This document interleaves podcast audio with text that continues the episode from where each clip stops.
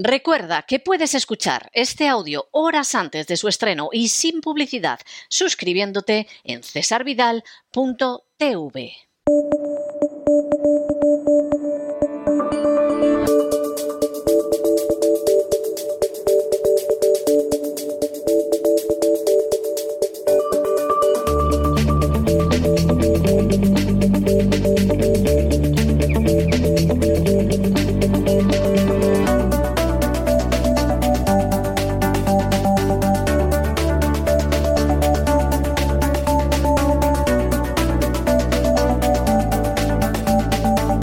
Despegamos con Lorenzo Ramírez.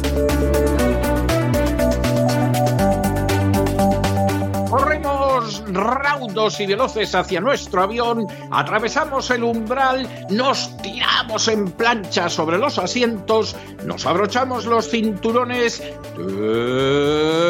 despegamos y nos vamos elevando por los aires hasta alcanzar nuestra altura y nuestra velocidad de crucero. A mi lado, don Lorenzo Ramírez, que como todos los viernes nos trae una versión abreviada del Despegamos para contarnos de qué va a ir el gran reseteo en este fin de semana. Don Lorenzo, ¿de qué va a ir ese gran reseteo? ¿Qué tal? Muy buenas noches, don César. Vamos a seguir eh, explorando Davos eh, con algún que otro paréntesis, porque la verdad es que cuando empecé a preparar lo que iban a ser los programas especiales de Davos, no esperaba yo que sucedieran algunas cosas que han pasado esta semana y evidentemente tenemos que comentarlas en el programa de mañana, empezando por ese informe, ¿no? O esa investigación de Project Veritas a la ínclita empresa Pfizer. Vamos a tener cuidado con lo que decimos porque si no luego nuestros amigos eh, no pueden escucharlo, al menos eh, en, en abierto. Es triste tener que funcionar así, pero a pesar de que sea algo que está en la actualidad y que de hecho pues ha propiciado alguna petición de algún senador como de Marco Rubio a la empresa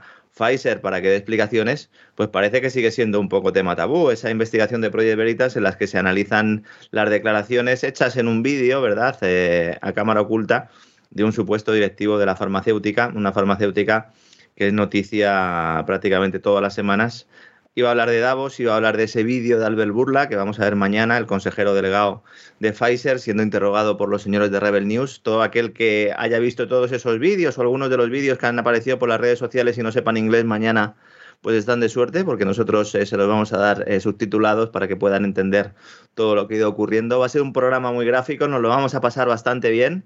Vamos a hablar de ese accidente del helicóptero también de la cúpula del ministro de Interior, del Ministerio de Interior, de Zelensky algo de lo que nadie quiere hablar, que no se quiere investigar y que huele fatal. César, supongo que coincidirá conmigo en que huele muy mal ese accidente que se produjo además mientras estaban las élites. Apesta. Sí, sí, sí, porque además se produjo justo eh, eh, cuando estaban las élites en Davos. Hubo unas reuniones, unos visitantes inesperados, no visitantes de dormitorio, eh, bueno, que nosotros sepamos al menos, pero hubo unos visitantes anglosajones para más señas norteamericanos que estuvieron por allí unos días antes. Vamos a analizar exactamente qué ocurrió ahí y sobre todo cuál ha sido la manera de actuar del gobierno de Ucrania, que justo después pues desveló eh, unos supuestos casos de corrupción que huelen más a intento de limpieza de gobierno que a otra cosa, ¿no? Eh, vamos a hablar mañana porque existen serios indicios de que se pudiera estar preparando un golpe dentro de Ucrania para quitar a Zelensky, lo cual no es extraño, teniendo en cuenta que nos lleva el mundo eh, pues a la Tercera Guerra Mundial. ¿no? Ya me comentaba usted a micro cerrado, yo la verdad es que no lo había visto, que los globos de oro ya Zelensky ha empezado a recular. No sé si puede darnos más información, don César. Bueno, ya nos ha asegurado que no va a haber Tercera Guerra Mundial. O sea, el tipo que más ha hecho en los últimos meses porque haya una Tercera Guerra Mundial ahora ha salido diciendo que no va a haber tercera guerra mundial. Pues que deje de pedir aviones, ¿no? Exacto. No, deja de pedir aviones, deja de pedir tanques. Recordemos que cuando empieza todo el follón en Ucrania, días antes, lo que hace Zelensky es no solo pedir eh, la entrada de Ucrania en la OTAN, sino tener capacidad nuclear, ¿eh? Esto. Claro, claro.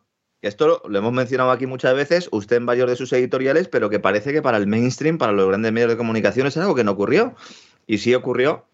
De hecho, eh, pues al parecer este fue uno de los elementos determinantes ¿no? para que se produjera finalmente esa intervención rusa. La verdad es que es un accidente muy extraño que se produce, como digo, en el contexto de Davos, así que vamos a hablar de ello. En el programa pasado de la semana pasada me comprometí a entrar en, en este jardín o a pisar este jardín. Vamos a ver imágenes de eh, ese supuesto accidente. Voy a decir todo el rato supuesto porque realmente todavía no se sabe lo que ocurrió, pero desde luego que huele bastante mal. ¿no? También hablaremos de esa tecnocracia sanitaria, no solo desde el punto de vista de lo que comentaba antes de Pfizer, sino que vamos a mostrar también un manual de la Organización Mundial de la Salud dedicado fundamentalmente a intentar convencer al personal de que las inoculaciones son buenas, bonitas y baratas. Veremos algún vídeo de nuestro amigo Guillermito, que aunque no estuvo en Davos eh, ha hecho unas declaraciones que de verdad yo creo que todo el mundo tendría que escuchar y tendría que ver. Mañana veremos ese vídeo también.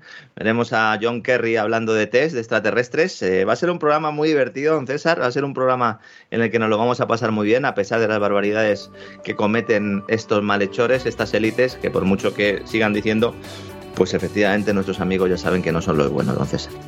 No, no, que va, que van a ser los buenos, que hay que estar pero muy vendido o ser muy ignorante o estar muy atontado como para pretender que los que impulsan el gran reseteo son los buenos, vamos, son los malos malísimos, está más claro que el agua. Bueno, pues don Lorenzo, nos encontramos este fin de semana en cesarvidal.tv en el gran reseteo y a disfrutar, a disfrutar. Un, Un fuerte abrazo, don César.